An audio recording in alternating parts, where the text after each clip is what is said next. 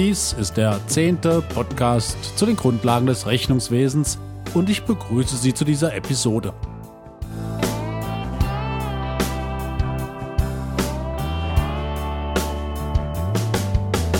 Beim letzten Mal hatten wir einen thematischen Durchbruch erreicht, indem wir die Zusammenhänge von Eigenkapital, Erfolgskonten und G&V besprochen und deren Entwicklung im Lauf eines Geschäftsjahres abgehandelt hatten.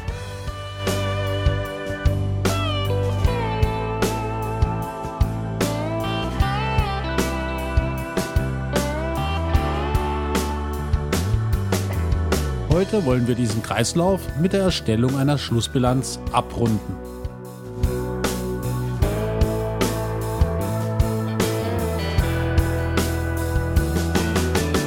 Zu diesem Zweck, einfach weil dieses Thema so wichtig ist, nochmals eine kurze Wiederholung der Zusammenhänge vom letzten Podcast.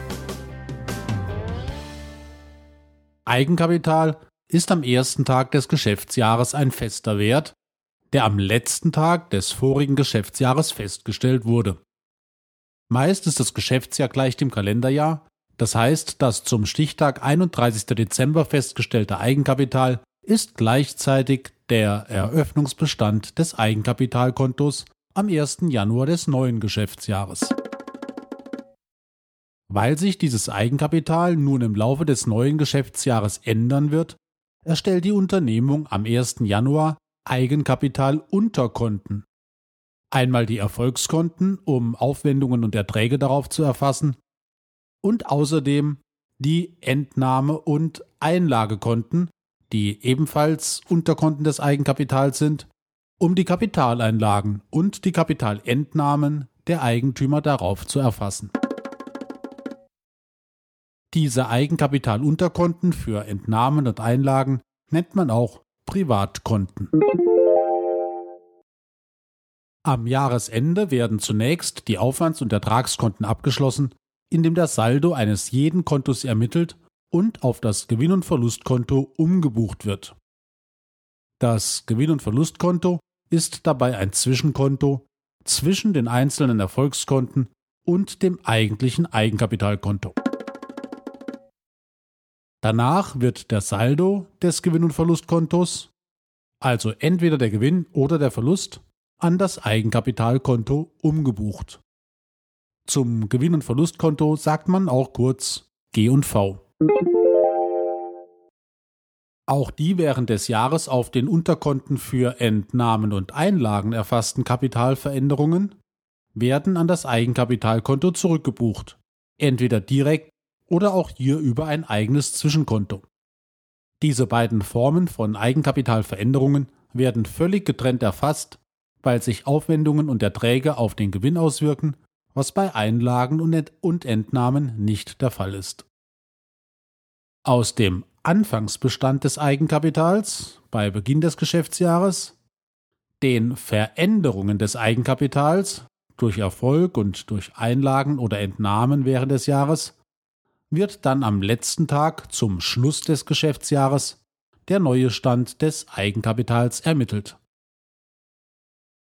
Dieser neue Eigenkapitalbestand kommt in die Schlussbilanz und ist dann wieder der Anfangsbestand im darauf folgenden Geschäftsjahr. Soweit die Wiederholung vom letzten Podcast. Bevor wir gleich weitermachen, hier noch ein Hinweis in eigener Sache.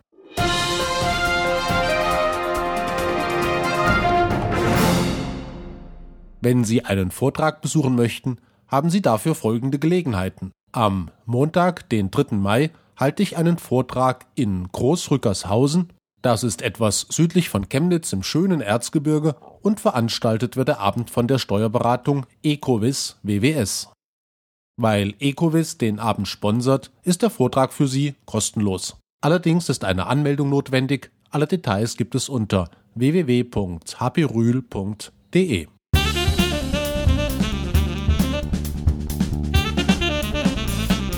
Wenn wir uns nun an unsere vier Bilanzbereiche Anlagevermögen, Umlaufvermögen, Eigenkapital und Fremdkapital zurückerinnern, dann fällt auf, dass sich der letzte Podcast ausschließlich mit Fragen des Eigenkapitals beschäftigt hat und wie es durch Gewinn und Verlust, Entnahmen und Einlagen zustande gekommen ist. Die drei anderen Bereiche, also Anlagevermögen, Umlaufvermögen und Fremdkapital, haben wir sträflich vernachlässigt. Schon auch mit einer gewissen Berechtigung, denn mit der Ermittlung von Gewinn und Verlust, dem wichtigsten Thema der Buchhaltung, haben sie eigentlich nichts zu tun. Wenn man einmal davon absieht, dass sie als Gegenkonten herhalten müssen, wenn im Eigenkapitalbereich eine Buchung erfolgt. Heute wollen wir dieses Versäumnis nachholen und uns anschauen, was am Jahresende mit diesen anderen drei Bilanzbereichen passiert und wie man diese drei anderen Bereiche zusammen mit dem Eigenkapitalkonto dann in eine Bilanz überführt. Zu diesem Zweck ist es sinnvoll, wenn Sie sich wieder zwei Blatt Papier zur Hand nehmen. Zunächst brauchen Sie nur das erste Blatt. Zeichnen Sie darauf unsere hinlänglich bekannte Bilanz mit den vier Bilanzbereichen, also die Bilanz mit den Bezeichnungen aktiver und passiver, der Überschrift Bilanz und darin je ein T-Konto für Anlagevermögen und Umlaufvermögen auf der Aktivseite und je eines für Eigenkapital und Fremdkapital auf der Passivseite. Tragen Sie nun bitte folgende Werte darauf ein. Anlagevermögen.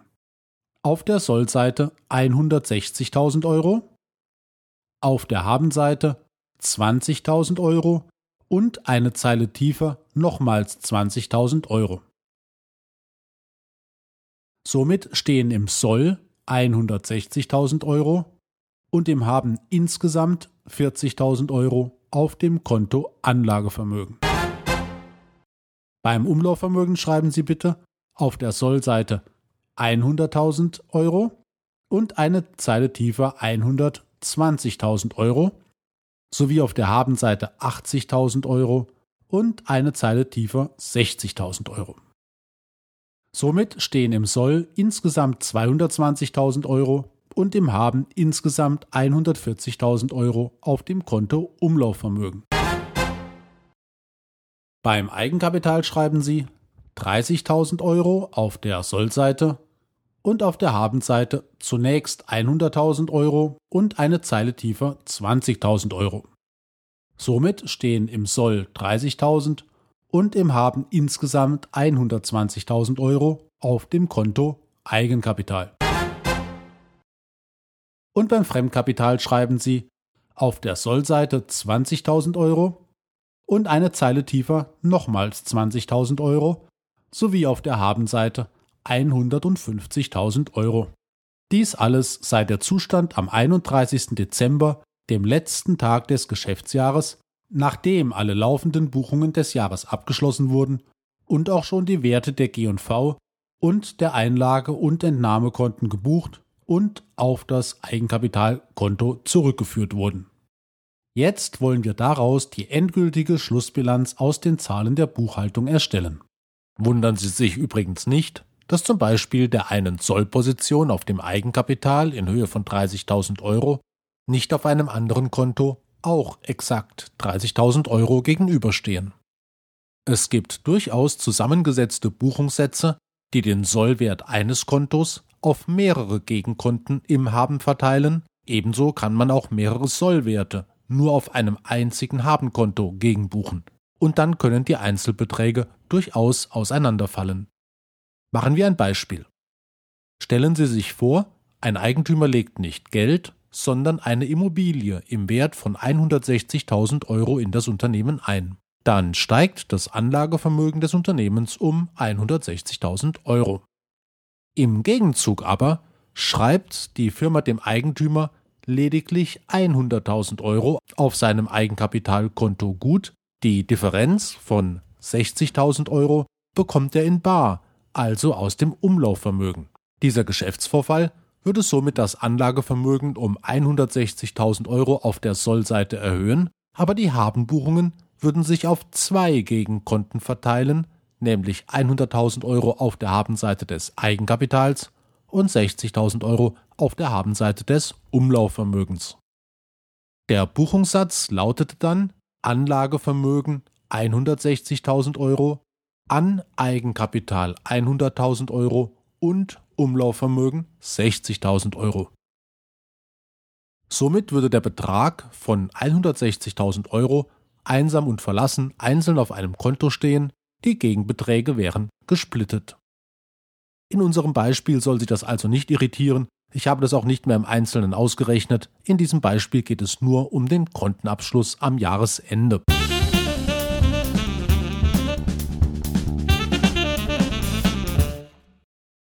Wenn Sie sich Ihr Blatt so ansehen, so steckt da eigentlich alles schon drin, was man für eine endgültige Bilanz braucht. Alle Werte sind gebucht, auch die Erfolgskonten sind abgeschlossen worden und über die G&V mit einem Gesamtgewinn von 20.000 Euro auf dem Eigenkapital gelandet. Und so kann man jetzt mit den letzten Aktivitäten zur Erstellung der fertigen Bilanz beginnen.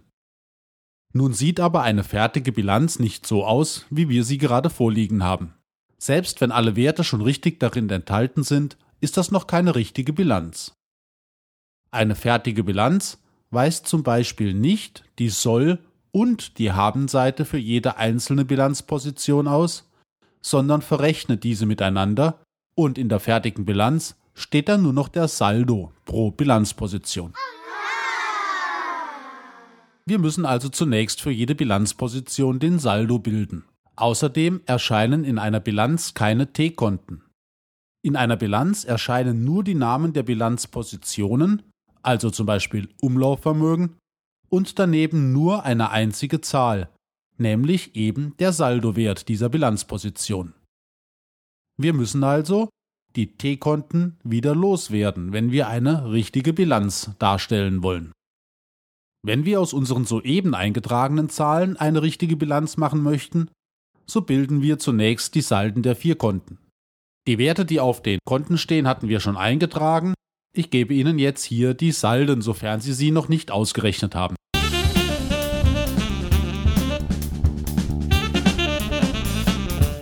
Anlagevermögen 120.000 Euro Saldo auf der Sollseite. Wir haben also einen positiven Bestand an Anlagevermögen. Umlaufvermögen 80.000 Euro Saldo auf der Sollseite. Wir haben also auch ein positives Umlaufvermögen von 80.000 Euro. Eigenkapital 90.000 Euro Saldo auf der Habenseite. Je nachdem, wie Sie es formulieren wollen, hat die Firma ein positives Eigenkapital in Höhe von 90.000 Euro oder Sie sagen, die Firma hat 90.000 Euro Eigenkapitalschulden an die Eigentümer. Sie können diesen Sachverhalt so oder so beschreiben. Fremdkapital hat einen Saldo von 110.000 Euro auf der Habenseite. Die Firma hat also noch Kredite oder auch andere Schulden in dieser Höhe in den folgenden Jahren zu tilgen. Machen wir vorsichtshalber eine kleine Probe, indem wir diese Salden aufaddieren. Denn dann müssten die Summen der Salden aller Aktivkonten und die Summe der Salden aller Passivkonten gleich hoch sein es müsste sich also die gleiche Bilanzsumme ergeben. Wir rechnen Anlagevermögen 120.000 Euro plus Umlaufvermögen 80.000 Euro gleich 200.000 Euro Bilanzsumme bei den Aktiva. Und Eigenkapital 90.000 plus Fremdkapital 110.000 gleich ebenfalls 200.000 Euro bei den Passiva. Hier ist also alles gleich hoch und somit in bester Ordnung. So weit, so gut. Wie aber kommen wir jetzt von dort aus zu einer richtigen Bilanz? Ich zeige Ihnen dazu zwei Wege auf. Erstens einen gedanklichen Weg, der für das Verständnis, wie eine Buchbilanz erstellt wird, völlig ausreicht, den man aber formal buchungstechnisch so nie machen darf. Und dann zeige ich Ihnen noch den buchungstechnisch richtigen Weg. Also, Erst das Unerlaubte, aber für das Verständnis ausreichende und dann das etwas schwierigere, aber buchungstechnisch korrekte.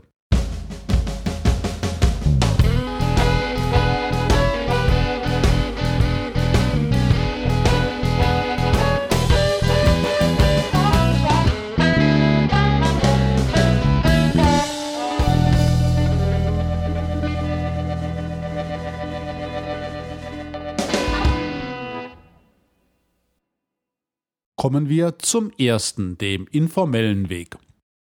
Ausgangspunkt ist die Ihnen gerade vorliegende Bilanz, die Sie vorhin gezeichnet und auf der Sie jedes Konto mit Soll- und Habenwerten bestückt und für die wir gerade eben die Kontensalden errechnet haben. Machen Sie nun Folgendes auf Ihrem Blatt. Schreiben Sie den ermittelten Saldenwert für jedes Konto rechts neben die Kontenbezeichnung, zu der dieser Saldenwert gehört. Also schreiben Sie den Betrag von 120.000 Euro rechts neben das Wort Anlagevermögen. Rein optisch wird der Betrag dann Bestandteil der Kontenüberschrift, die bisher nur Anlagevermögen lautete und jetzt Anlagevermögen 120.000 Euro heißt.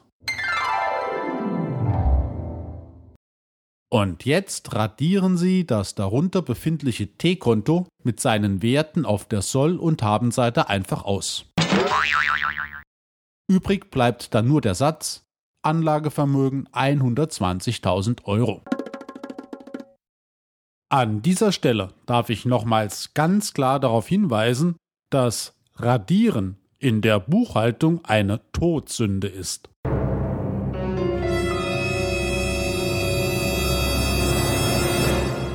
Sie dürfen das nur jetzt und nur heute und nur in diesem Podcast und nur an dieser Stelle, einfach um den Unterschied zwischen einer Kontensammlung im Hauptbuch und der daraus erstellten Bilanz deutlicher zu machen. Ansonsten nicht. Sonst. Ebenso verfahren Sie mit dem Umlaufvermögen. Schreiben Sie den errechneten Saldenbetrag von 80.000 Euro einfach neben das Wort Umlaufvermögen und radieren Sie das darunter befindliche T-Konto mit seinen Werten einfach aus. Auf der Passivseite machen Sie es genauso. Dort steht dann der Betrag von 90.000 Euro neben dem Wort Eigenkapital und die auf diesem Konto befindlichen Werte von bisher 30.000, 100.000 und 20.000 Euro sind ausradiert. Dafür steht ja deren Saldo jetzt neben dem Wort Eigenkapital, es geht also nichts verloren. Und ebenso verfahren sie mit dem Fremdkapital, das dann mit 110.000 Euro bezeichnet wird und ebenfalls das ihm zugehörige T-Konto verliert. Damit haben sie eine Bilanz erstellt. So wie sie optisch aussehen muss. Ohne T-Konten und nur mit dem Saldenwert pro Position. Immer noch haben Sie auf Ihrem Blatt das große T für die Bilanz an sich mit den Bezeichnungen Aktiva und Passiva und dort, wo bisher die vier T-Konten für die vier Bilanzbereiche standen, nur noch die Bezeichnung und ihren Wert. Das reicht für ein Ergebnis. Mehr ist die Bilanz ja ohnehin nicht als ein zusammengefasstes Endergebnis völlig aus. Sie können sogar in der optischen Darstellung noch einen Schritt weitergehen. Machen Sie doch aus der jetzigen Bilanz mit Ihrer linken Aktivseite und der rechten Passivseite einfach eine Listendarstellung. Dazu nehmen Sie ein extra Stück Papier und schreiben darauf die vier Bilanzpositionen jetzt einfach untereinander. Oben schreiben Sie als Überschrift hin Aktiva. Darunter erst Anlagevermögen 120.000 Euro, darunter Umlaufvermögen 80.000 Euro und wiederum darunter einen Strich und unter diesen Strich die Summe der Aktiva, also 200.000 Euro. Das setzen Sie dann fort indem Sie nochmals weiter unten die Überschrift Passiva und dann Zeile für Zeile das Eigenkapital, das Fremdkapital und die Bilanzsumme der Passiva eintragen. Dann haben Sie nur noch eine Listenansicht und weit und breit ist von einem T-Konto nichts mehr zu sehen. Und dennoch haben Sie eine tolle Bilanz. Wichtig ist, dass Sie, bevor Sie eine Bilanz erstellen, auch wirklich erst alle Unterkonten des Eigenkapitals abgeschlossen und auf das eigentliche Eigenkapitalkonto umgebucht haben. Sowohl die Aufwendungen und Erträge als auch die Entnahmen und Einlagen.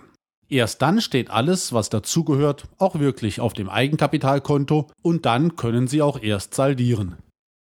Es gibt Bilanzen also sowohl in T-Form als auch in Listenform. Schauen Sie sich doch mal irgendeine Bilanz an, ob Sie die hier erlernte Systematik wiedererkennen. So, das war der informelle Teil. Damit wollte ich Ihnen klar machen, dass das Erstellen einer endgültigen Bilanz nichts Weltbewegendes mehr ist, sondern dass man einfach nur die Bilanzkonten saldieren und die T-Konten verschwinden lassen muss. Übrig bleibt nur der Name der Bilanzposition mit ihrem Wert. Dies ist nichts anderes als der umgekehrte Weg, den wir bei den ersten Podcasts beschritten hatten, als wir die Bilanzpositionen überhaupt erst mit T-Konten ausgestattet haben. Wohlgemerkt, wir reden hier von einer Buchbilanz, also der aus der doppelten Buchführung heraus entwickelten Bilanz, so wie sie sich nach den vorhandenen Belegen ergibt. Am Beginn dieser Podcast-Reihe hatte ich erklärt, dass es aber zwei Arten gibt, eine Bilanz zu erstellen, nämlich eben diese Art über die doppelte Buchführung, als auch die andere Art über Inventur und Inventar. Deshalb müssen Sie auch noch die Inventurdifferenzen buchen, bevor Sie die Buchbilanz endgültig erstellen, aber das wird erst Thema im nächsten Podcast sein. Das war also die informelle Art und Weise, von T-Konten zu einer Bilanzdarstellung zu kommen. Ich formuliere mal etwas salopp, durch Saldieren und Radieren. Und ich betone nochmals, dass dies nur der Verdeutlichung dient. Sollte ich also jemals hören, dass Sie tatsächlich in einem Buchhaltungssystem etwas ausradiert haben, dann komme ich höchstpersönlich vorbei und nagle Ihnen jedes einzelne Kontenblatt an den Ohren fest. Versprochen. Damit es aber nicht so weit kommt, machen wir ein kleines Päuschen und dann zeige ich Ihnen noch den richtigen, den formalen Weg, wie Sie am 31.12. von den einzelnen Konten zu einer richtigen, also durch Buchungssätze entstandenen Bilanz kommen. Bis gleich.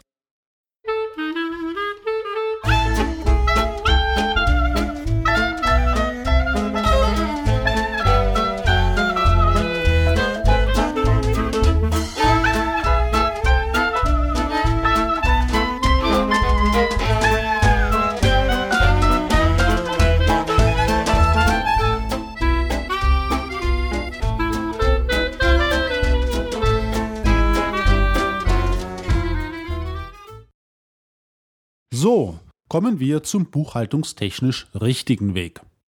Ausgangspunkt dazu ist wieder unsere eingangs gezeichnete Bilanz mit den Salden von 80.000, 120.000, 90.000 und 110.000 Euro auf den Konten Anlagevermögen, Umlaufvermögen, Eigenkapital und Fremdkapital.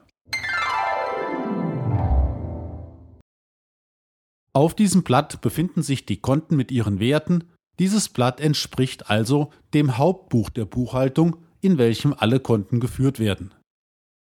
Für unsere bescheidenen vier Konten brauchten wir natürlich kein eigenes Buch, das eine Blatt reichte immer aus.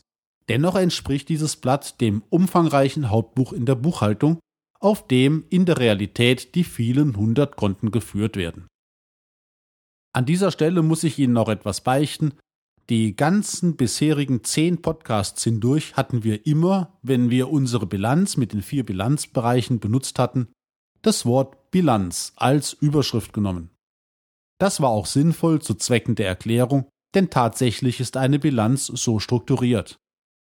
Ganz korrekt war das aber nicht, wenn man es formal betrachtet.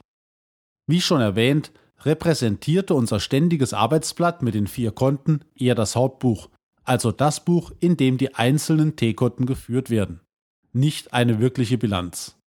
Ich hoffe, Sie sehen mir diesen kleinen Kniff nach. Inhaltlich und von der Systematik her hat das natürlich dennoch alles seine Richtigkeit.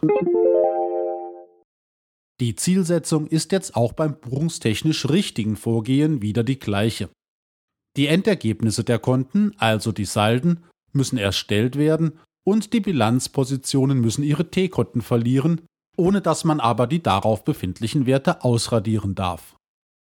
Buchungstechnisch geht das mit einem kleinen Trick. Nehmen Sie das zweite Blatt zur Hand. Zeichnen Sie darauf ein einziges großes T-Konto, bezeichnen Sie es mit Soll und Haben auf der linken und rechten Seite und als Überschrift schreiben Sie Schlussbilanzkonto. Dieses Schlussbilanzkonto ist ein Hilfskonto, um die Salden unserer Bilanzkonten aufzunehmen. Ein wenig funktioniert das so wie der Abschluss der Erfolgskonten, die wir auf das G&V-Konto umgebucht hatten, Allerdings ist es nicht ganz das gleiche, denn das Schlussbilanzkonto ist weder ein Zwischenkonto, noch ist es den Bilanzkonten übergeordnet. Es ist einfach ein weiteres Konto, das zum Abschluss der ganzen Buchungsvorgänge auf den eigentlichen Konten dient. Wir buchen also jetzt die Salden der vier Konten auf dem ersten Blatt rüber auf das Schlussbilanzkonto auf dem zweiten Blatt. Die Buchungssätze lauten dann Schlussbilanzkonto an Anlagevermögen 120.000 Euro. Schlussbilanzkonto an Umlaufvermögen 80.000 Euro. Eigenkapital an Schlussbilanzkonto 90.000 Euro. Fremdkapital an Schlussbilanzkonto 110.000 Euro. Und jetzt, man sehe und staune, haben wir nun ein Schlussbilanzkonto, auf dem nur noch der Saldo unserer vier Konten steht, ohne weitere einzelne T-Konten für Anlagevermögen, Umlaufvermögen, Eigenkapital oder Fremdkapital. Und so ist unsere Forderung erfüllt, nur die Salden auszuweisen. Auf dem Schlussbilanzkonto schreiben wir noch die entsprechenden Bezeichnungen zu den Werten, die wir gerade gebucht haben, und dann ist alles fertig. Und auf dem ersten Blatt, unserem bisherigen Arbeitsblatt, eigentlich dem Hauptbuch, dort stehen nach wie vor alle einzelnen Buchungsbeträge und alle vier T-Konten, so dass wir diese nicht ausradieren mussten und jederzeit darin nachsehen können. Und wenn Sie im Schlussbilanzkonto jetzt das große T weglassen wollen, dann können Sie dies tun und die vier Positionen wieder untereinander schreiben, und so kommen Sie erneut zu einer Listenbilanz. Zum Schluss dieses Podcasts möchte ich noch ein paar Worte verlieren zum Grundverständnis der doppelten Buchführung und zum empfohlenen Umgang mit diesem Podcast. Machen Sie sich bewusst, dass das, was Sie in diesem Podcast lernen, die grundlegende kaufmännische Denkweise ist, auf der die doppelte Buchführung aufbaut. Und zwar eine weltweit gültige, über ein halbes Jahrtausend alte kaufmännische Denkweise, die darauf basiert, wie Wirtschaften funktioniert. Wenn Sie sich aber tiefergehend mit Buchhaltung beschäftigen, werden Sie feststellen, dass diese kaufmännische Denkweise in ganz erheblichem Maße von gesetzlichen Regeln und Vorschriften eingeschränkt, konkretisiert, angepasst oder auch relativiert wird. Deshalb werden Ihnen im realen Buchungsleben viele Geschäftsvorfälle begegnen, die von dem abzuweichen scheinen, wie Sie es von der hier erlernten kaufmännischen Denkweise her eigentlich buchen würden. Und dann ändern sich diese gesetzlichen Regeln auch noch täglich durch neue Gesetze neue Verordnungen und Gerichtsurteile, und in einem anderen Land gibt es dann wieder andere Gesetze, wieder andere Regelungen und wieder andere Gerichtsurteile. Und zu allem Überfluss kommen auch noch unterschiedliche Denkweisen über die generelle Ausrichtung der doppelten Buchführung hinzu, die sich in solchen illustren Fachbegriffen wie IFRS, US GAAP, Swiss GAAP oder HGB-Bilanzierung äußern. Wer das nicht weiß, könnte den Eindruck bekommen, dass manchmal Buchhaltung anders funktioniert als hier besprochen. Das ist aber nicht der Fall. Ganz im Gegenteil. Alle diese unterschiedlichen Ausrichtungen und Detailregelungen der doppelten Buchführung basieren immer auf den hier dargestellten Grundlagen. Eine Bilanz ist eine Bilanz ist eine Bilanz, selbst wenn sie nach unterschiedlichen Regelwerken erstellt wurde und andere Schwerpunkte setzt. Das Wesen einer Bilanz bleibt unverändert. Die hier vermittelten kaufmännischen Grundlagen versetzen sie in die Lage, sich in die verschiedenen Systeme der Rechnungslegung, wie man offiziell dazu sagt, einzuarbeiten. Die Abweichungen, Veränderungen, Beschränkungen und Sonderregeln, zum Beispiel je nach Rechnungslegungssystem oder je nach Gesellschaftsform, Personalgesellschaften werden in vielen Dingen anders behandelt als Kapitalgesellschaften, diese Abweichungen also werden in ihren Auswirkungen erst dadurch verständlich, dass man die grundsätzliche kaufmännische Denkweise der Buchhaltung kennt, die dahinter steckt. Versuchen Sie daher immer, wenn Ihnen ein Buchungssatz über den Weg läuft, der gesetzlichen Regelungen unterworfen ist, den kaufmännischen Gedanken dahinter zu verstehen.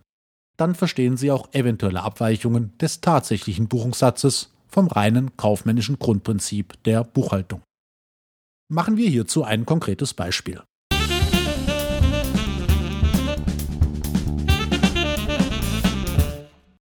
Wenn Eigentümer einer GmbH aus dieser GmbH Kapital entnehmen, dann ist das vom kaufmännischen Prinzip her eine Entnahme.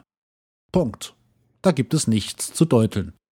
Da wird Eigenkapital zurückgezahlt, die Eigenkapitalschulden der GmbH an die Eigentümer sinken. Dennoch wird Ihnen Ihr Steuerberater sagen, wenn Sie als GmbH-Gesellschafter Geld aus der Firma entnehmen, dass dies keine Entnahme sei und er oder sie wird anstatt dessen das entnommene Geld als eine Forderung der GmbH an Sie als Gesellschafter buchen. Also wie einen Kredit behandeln, den die Firma Ihnen gewährt hat. Wie kommt das zustande? Nun, aufgrund der vorherrschenden gesetzlichen Regeln darf man aus einer Kapitalgesellschaft nicht einfach Geld entnehmen. Wenn man aus einer Kapitalgesellschaft Kapital entnehmen will, so muss die Gesellschaft, vertreten durch die Versammlung der Eigentümer, dies erst beschließen. Erst wenn ein Gesellschafterbeschluss herbeigeführt wurde, dass und wie viel Geld an die Eigentümer zurückfließen soll, erst dann kann das so gebucht werden. Und es heißt bei der GmbH dann auch nicht mehr Entnahme, sondern Ausschüttung. Vom Charakter her aber ist es eine Entnahme, wenn man Entnahme als den grundsätzlichen Vorgang definiert, dass Eigentümer das ihnen zustehende Eigenkapital zurückerhalten. Dass dem so ist, merkt man daran, dass auch eine Ausschüttung Eigenkapital mindert, ohne Aufwand darzustellen. Genau wie eine richtige Entnahme bei einer Personengesellschaft auch. Die kaufmännische Wirkung ist die gleiche. Der Hintergrund dieser gesetzlichen Vorschrift ist vielfältig und hat erhebliche Auswirkungen unterschiedlichster Art zum Beispiel auf die Haftung von entnommenen Geldern im Insolvenzfall. Haben Sie Geld als GmbH-Gesellschafter in Form einer Ausschüttung zurückerhalten, ist das Ihr Geld und es haftet nicht, wenn die Firma in Konkurs geht. Haben Sie aber Geld einfach so entnommen, ohne einen Ausschüttungsbeschluss herbeizuführen, dann wird dieses nicht als Entnahme anerkannt und deshalb als eine Art Kredit der Firma an Sie verbucht. So müssen Sie diesen Betrag nicht nur verzinsen, Sie müssen ihn im Zweifelsfall auch zurückzahlen, wenn die Firma insolvent wird. Ich will das hier nicht weiter vertiefen, man könnte alleine daraus einen mehrstündigen Podcast verfassen. Es geht mir nur darum, klarzumachen, dass Sie manchmal Übersetzungsarbeit leisten müssen, wenn Sie die hier erlernten Grundlagen im realen Buchungsleben anwenden. Übersetzungsarbeit vom kaufmännischen Grundprinzip hin zu stark juristisch geprägten Sichtweisen der tatsächlichen Buchhaltung in den einzelnen Ländern oder in den einzelnen Gesellschaftsformen, Kapitalgesellschaft, Personengesellschaft und so weiter. Und es gibt eine ganze Reihe von Geschäftsvorfällen, die aufgrund gesetzlicher Regeln anders gebucht werden, als Sie zunächst vermuten würden.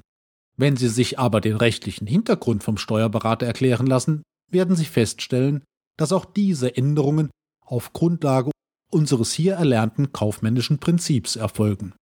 Und dieses kaufmännische Prinzip behält auch seine Gültigkeit bei anderen Rechnungslegungssystemen wie IFRS, US GAAP, Swiss GAAP oder unserer HGB-Bilanzierung.